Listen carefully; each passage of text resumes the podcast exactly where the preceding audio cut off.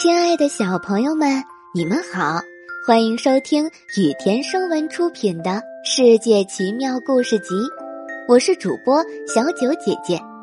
接下来我会每天给你讲一个好听的小故事。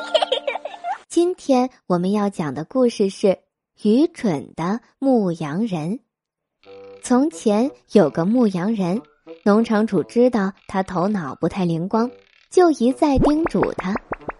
如果狼或者其他动物要伤害羊群，你就捡起一块大石头，朝它使劲砸过去，它就会逃跑了。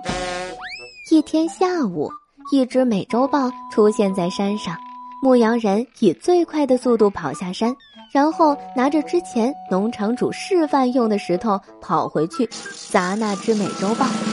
结果，当他回到山上的时候，所有的羊已经伤的伤。死的死，山坡上没有石头吗？农场主听说后气得跳起来：“你不适合放牧，今天你就待在家里照顾我生病的老母亲。你可以驱赶一下她脸上的苍蝇。”老婆婆躺在床上，苍蝇围着她嗡嗡的叫。牧羊人环顾四周，想找到可以驱赶他们的东西。他想起农场主说赶走野兽要拿离羊群最近的石头，于是他就找了一块离农舍最近的大石头，向苍蝇砸了过去。老婆婆当即断了气。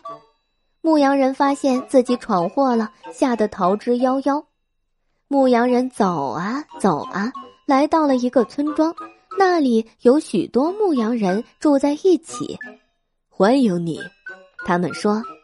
吃点东西，睡一觉，因为明天我们中的六个人要去找新鲜的羊毛来纺线，希望你明天能陪我们一起去。当然愿意，牧羊人回答道。第二天早上，七个牧羊人一起去村里买东西。他们经过一条小河，等他们到达对岸，其中一个牧羊人开始清点人数。以确保每个人都安全上岸，他数了所有人，就没有数自己。然后他大叫起来：“有人不见了！”听了这话，所有的牧羊人都着急了，他们也急忙数起来。遗憾的是，他们的脑子也不灵光，数了其他人，就是没数自己。现在。七个牧羊人跑遍了河谷的上上下下，焦急地寻找着他们走失的同伴呢。一个农夫看到牧羊人们如此慌张，就问他们发生了什么事儿。唉，其中一个人说：“我们七个人从彼岸过来，现在只剩下六个人了，但我们不知道谁淹死了。”农夫扫了一眼他们。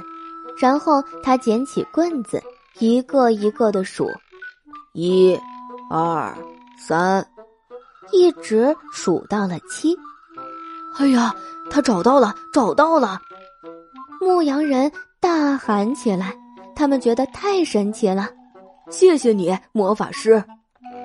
蠢笨的牧羊人们呀，本来你们就没有人走丢嘛！农夫哈哈大笑起来。